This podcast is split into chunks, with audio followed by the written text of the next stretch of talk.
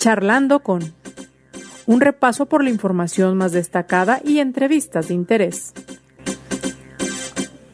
Conduce José Ángel Gutiérrez. Qué gusto saludarle. Iniciamos semana e iniciamos también ya con estas transmisiones de Charlando con. Gracias a usted por su preferencia, por buscarnos en su plataforma de podcast. Y por supuesto, agradeceremos todavía el doble si usted tiene a bien dar like, poner estrellita, recomendarnos, etcétera, etcétera. Gracias de nueva cuenta. Hoy estaremos platicando acerca de la postura de la Iglesia Católica ante pues la violencia y este su llamado a la paz que le lleva inclusive a promover jornadas especiales de oración durante lo que resta del presente mes. Le invito a que nos acompañe. Hoy tendremos la oportunidad de charlar con el obispo de Campeche. Nos referimos a Monseñor Francisco González González, por cierto, jalisciense estaremos charlando en torno al tema ya referido. También invito a que vayamos en estos momentos a un rápido recorrido por parte de la información más destacada.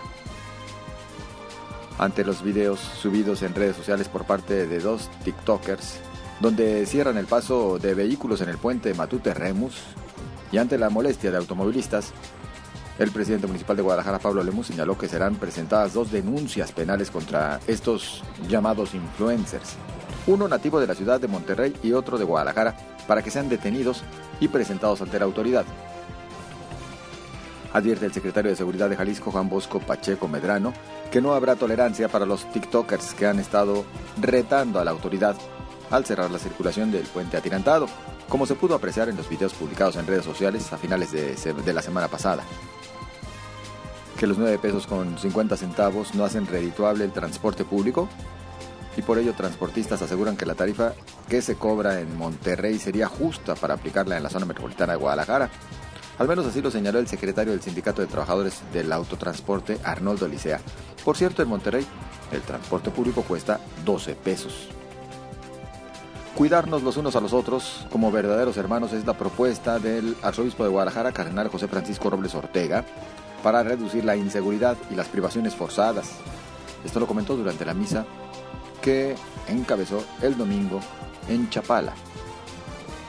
La verificación vehicular no será para todos. En el Congreso del Estado aprobaron las modificaciones propuestas por el gobernador y solo será obligatorio en áreas metropolitanas y ciudades medias. Además, los vehículos de uso intensivo solo verificarán una vez al año y no dos como se planteaba. El Ayuntamiento de Guadalajara hizo entrega de las unidades faltantes del arrendamiento de patrullas por tres años y que costará al municipio 792 millones de pesos. En total se entregaron 450 patrullas, 130 motocicletas, 23 vehículos Twizy y 45 Segways. Se tienen de este modo 580 patrullas para labores de vigilancia. Por primera ocasión, la Secretaría de Seguridad, la Secretaría de Salud participará en el Recrea Talent Land, que se llevará a cabo del 20 al 24 de julio en Expo Guadalajara y de forma virtual. El secretario de Salud, Fernando Petersen Aranguren, informó que la dependencia contará con un espacio en el que los participantes podrán desarrollar tecnologías encaminadas a resolver problemas de la salud. Y en la información nacional, el presidente Andrés Manuel López Obrador aseguró que en su reunión con su homólogo de Estados Unidos, Joe Biden, se buscará trabajar de común acuerdo con medidas bilaterales entre ambos países y cerrar filas para controlar la inflación en ambas naciones. Son solo parte de la información más destacada. Acompáñenos.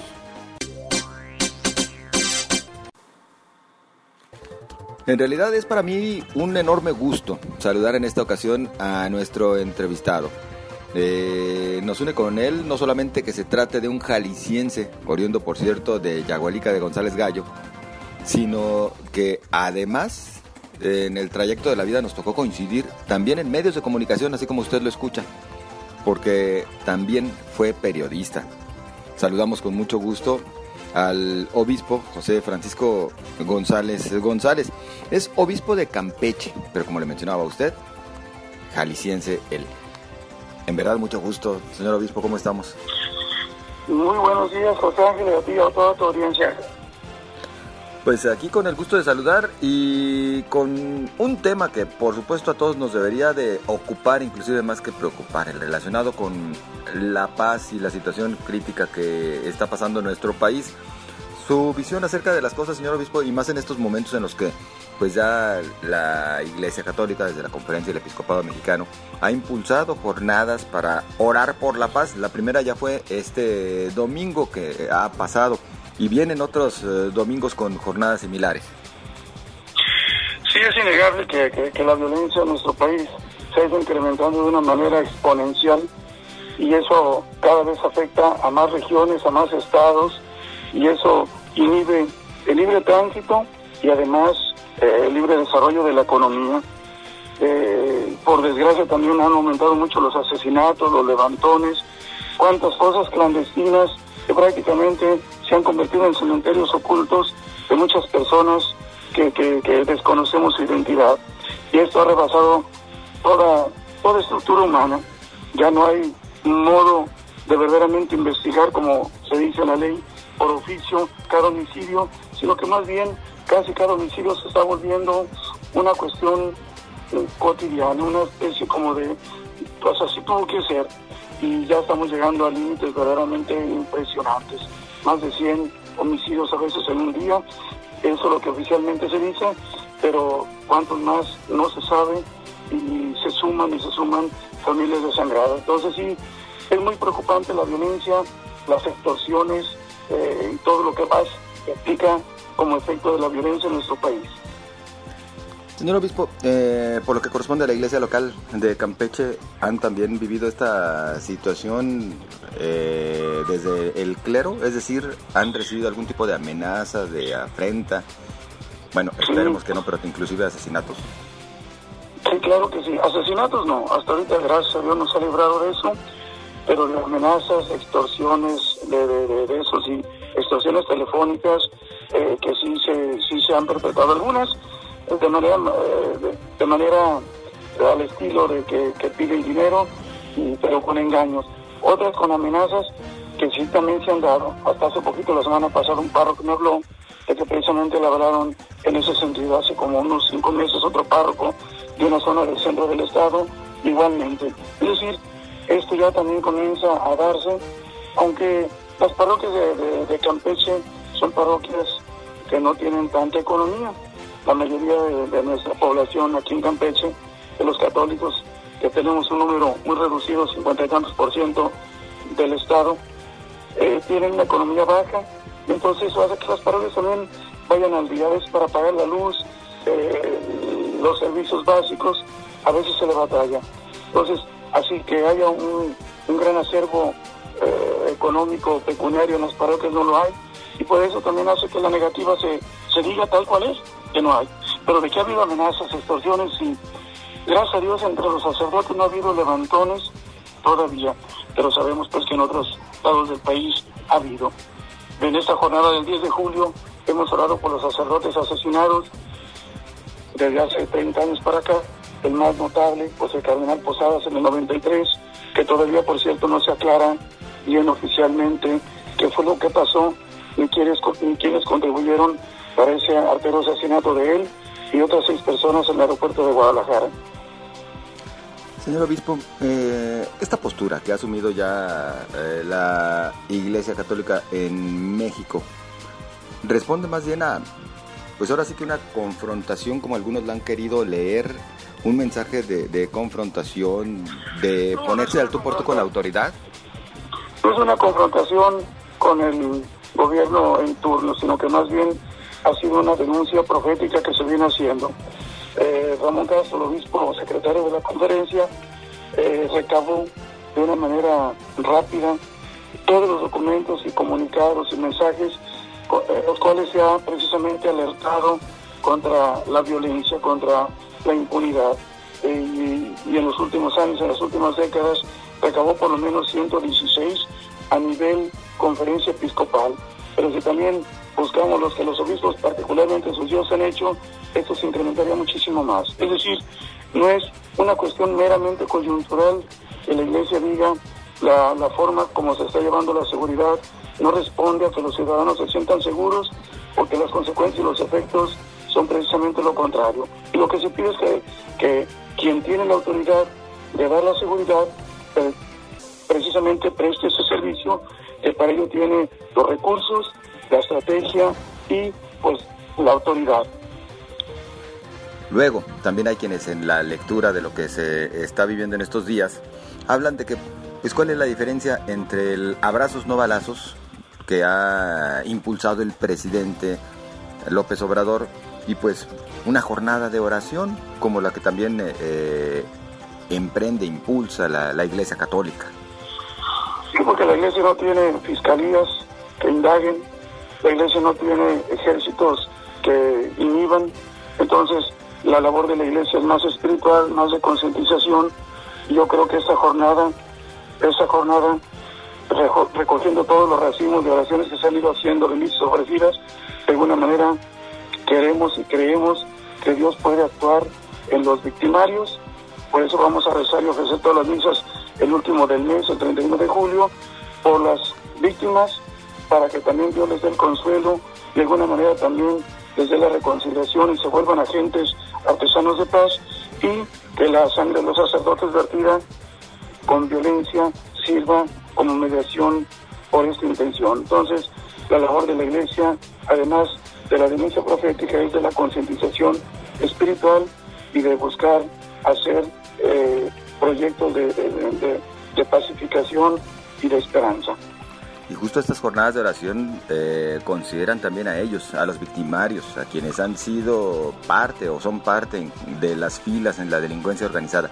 ¿Cuál tendría que ser ese mensaje que se les trata de hacer llegar justamente a ellos? Pues que precisamente no se dejen llevar por la codicia, la violencia, el destruir otras vidas para sus intereses. Y que por eso pedimos a Dios que les cambie el corazón y que busquen actividades o modos de actividades que sean más constructivos. Que ciertamente con un trabajo honesto no se puede hacer uno rico, pero con un trabajo honesto puedes vivir bien y hacer bien vivir a tu familia. Máxime que muchos de ellos son muy inteligentes. Yo creo que con la inteligencia que tienen podrían buscar un modo de vivir, pero que no haga daño a los demás. Y eso es lo que le pedimos al Señor, se lo vamos a pedir de una manera insistente el día 31 de julio en todas las misas y actos litúrgicos que tengamos. Señor Obispo, eh, también se ha hablado de que ¿por qué ahora? ¿Por qué hasta ahora la Iglesia Católica alza la voz? Yo nada más me adelantaría un poquito también a la respuesta para hacer notar a quienes hoy nos escuchan que me hicieron llegar una lista de documentos de la Conferencia del Episcopado Mexicano desde 1968 a la fecha. Desde 1968, documentos que justamente hacen referencia al tema de la paz, posturas en pro de la paz y en suma son 116 eh, documentos. Perdón que me adelanté un poquito yo a la respuesta, pero ¿qué les eh, comentaría usted? Pues esa denuncia de la, de la violencia se viene haciendo, pero yo creo que sí estamos llegando a niveles que verdaderamente ya son insoportables niveles donde ya no puede circular un derecho constitucional, el derecho libre a circular, ya no puedes abrir un negocio sin que tengas que pagar dobles impuestos, unos al SAT y otros a otros, ya no puedes tener segura a tu familia, porque cualquier situación que moleste prácticamente la desaparecen, ya no puedes, ya no puedes, ya no puedes, y eso ya no solamente es en un estado, sino que se ha regado por muchos estados, entonces ciertamente ahorita sí estamos en una situación ya eh, extralimitada. Por eso eh, esta jornada que nos había hecho una tal, una jornada tal de todo el país, en todas las 95, 96 diócesis, hoy tiene ese sentido de unirnos en oración como pueblo creyente, como mexicanos, que buscamos verdaderamente el bien de nuestro país para que esta situación cambie y que cada quien haga su papel, las religiones su papel, las autoridades civiles su papel, las autoridades militares, las policías civiles, los diputados, los senadores, los empresarios, eh, los transportistas, los médicos, que todos favorezcamos la paz, que al fin y al cabo la paz a todos beneficia, la guerra, la extorsión, las amenazas y las muertes a todos nos perjudican. El José Francisco González, eh, desde su visión personal, ¿qué ha traído consigo o qué resultados ha generado o es realmente viable el tener al ejército en las calles bajo esta figura de la Guardia Nacional? Pues eh, los expertos saben que, que no es la medida, porque el ejército tiene una preparación distinta a ser preventivo. Entonces, eh, además, si, el ejército, que es casi ahorita la única fuerza que tenemos, eh, tiene limitaciones para hacer su trabajo, pues entonces estamos más inermes. Por un lado, si tenemos armamento, carros, eh, helicópteros, logística, inteligencia, pero por otro lado, yo creo que sí faltaría un poco más de voluntad para que precisamente al menos los grupos no avancen en su cometido y los ciudadanos vayan sintiendo cada vez mayor seguridad. Pero mm, lo mejor sería la prevención. La prevención que también significa el no favorecer las sustancias que alteran el estado de ánimo de las personas, porque también sabemos que muchos delincuentes eh, se ponen drogados o se cruzan para que así, fuera de sí, sean más desalmados. También yo creo que también debemos favorecer una cultura de la sanidad emocional, psicológica y física para que también la persona sea más consciente de sus actos y no haga barbarios. Señor Obispo, ¿algún mensaje eh, final que quisiera hacer llegar en estos momentos a quienes nos escuchan desde diferentes puntos de la República? porque México es un país grande, de grandes instituciones, que hemos tenido situaciones muy variopintas a lo largo de nuestra historia, desde el tiempo de la colonia, el encuentro de los dos mundos, de la colonia, la independencia, eh, lo que siguió la reforma, el porfiriato, la revolución, la persecución religiosa, después los gobiernos civiles, y tenemos una historia que ha creado ciudades bellas, que ha creado una estructura de comunicación cada vez mejor, que todo eso que hemos construido en educación y otras cosas no venga abajo por la violencia que va creciendo, sino que busquemos todos pacificar las, las, los grupos delincuenciales, las personas delincuenciales, no destruirlas, sino pacificarlas y entonces seguir creciendo. Yo creo que si los 130 millones de mexicanos nos unimos en este único objetivo, todos seremos beneficiados. Monseñor José Francisco González, nosotros agradecidos por esta su compañía, y por supuesto que eh, con la esperanza de que estas jornadas de oración y estas intenciones que existen también desde diferentes sectores, pues reflejen un cambio en nuestro país que tanto se anhela ahora por parte de la sociedad. Dios tiene sus tiempos, Dios tiene potencia y si nos unimos humildemente en oración, esperemos que generará algún cambio a través del cambio de corazón de las personas. Muy amable. Muchas gracias, José Ángel. Que Dios les bendiga. Muchas gracias a toda tu audiencia, a tu familia y gracias también por aquellas bellas experiencias que tuvimos en los años 90, 91, ahí en el periódico El Informador. Así es, compañeros, en el periódico El Informador. Muchas gracias. Gracias. Hasta luego es el señor eh, obispo de Campeche, Monseñor José Francisco González González. Pues ahí lo tiene usted. Por supuesto que nos interesa también conocer su punto de vista, conocer su opinión. Habrá quien diga, jornadas de oración, ¿eso qué? Y habrá quien desde su credo, desde la fe, pues también diga, eso ayuda bastante. Me interesa su punto de vista y con gusto lo recibimos a través de las redes sociales. Recuerda, estamos a la orden en Twitter, arroba José Ángel GTZ y en Facebook, José Ángel Gutiérrez, la fanpage a su disposición. Para usted, lo mejor y lo mejor en todos los aspectos. En cuanto a salud refiere, por supuesto, que en realidad, como es el tema que hoy estamos tocando, haya paz en su entorno y a seguirnos cuidando. Y por supuesto, a seguir en contacto a través de las redes sociales. Yo le espero mañana. Mañana justamente en este su espacio, en este su podcast, charlando con. Pásela bien.